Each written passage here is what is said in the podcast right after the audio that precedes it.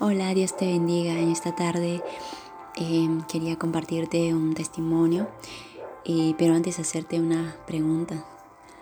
¿Qué cosas han cambiado en tu vida en estos últimos años? Quizá tus planes ya no son los mismos, no son los de hace dos años.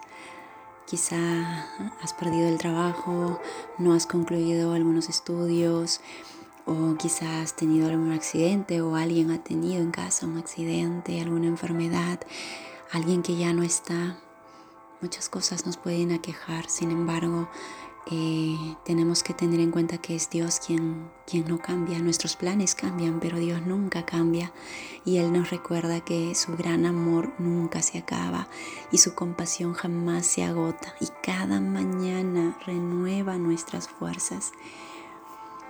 Em, quiero compartirles cuatro puntos importantes que me bendijeron mucho de la historia de mi amiga.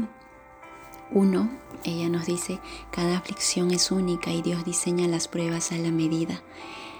He encontrado la belleza en el proceso de la búsqueda de Dios y una sabiduría que nunca hubiera experimentado de otro modo. Como diría el salmista, es bueno para mí ser afligido 2. Dios tiene un plan que llama nuestra atención a través del dolor y la dificultad. La soberanía de Dios es misteriosa, pero jamás contradictoria. Nuestros fracasos y nuestros problemas serán usados para la gloria de Dios, pero también para nuestro beneficio. En Romanos 8:28 dice, para los que aman a Dios, todas las cosas cooperan para bien. 3. Dios también sufrió. Jesús tomó nuestro castigo, incluyendo la separación del Padre, decidiendo pasar por una agonía infinita por amor a nosotros. Al sufrir, nosotros podemos crecer en nuestra semejanza a Cristo, identificándonos con Él, como dice en 1 de Pedro 4:13. 4.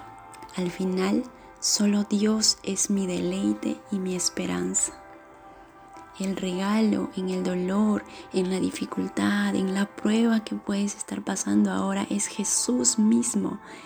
Él puede, puede que pienses que está caminando o estás, estás solo en esto y no es así. Dios está contigo y estás en el mismo camino que recorrió Jesús. En Apocalipsis 21:4 dice, Él enjugará mis lágrimas y ya no habrá más dolor, ni más tristeza, ni, ni más llanto. Finalmente, Él va renovando mi fuerza.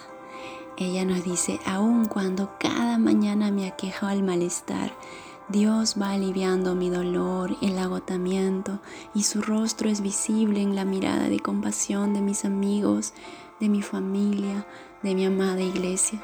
Él va renovando mi fuerza y alegría. Por su gracia mi mayor gozo es saber, como dijo Pablo, que los que sufrimos leves y pasajeros, que los sufrimientos leves y pasajeros que pasamos en esta tierra no se comparan para nada con la gloria venidera. Así que espero pacientemente y con esperanza de verla algún día. Qué gloria ha de ser esa. Amén.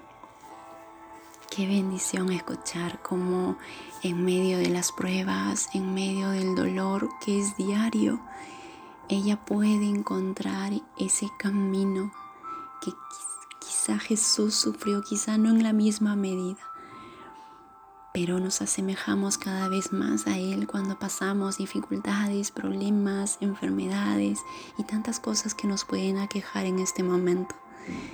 Pero qué hermoso cuando dice, es Jesús mismo. Es Él el regalo en medio de esas pruebas.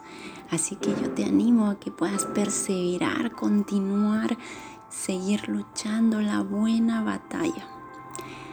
Espero que te haya bendecido como a mí también este, este devocional y este testimonio. Dios te bendiga.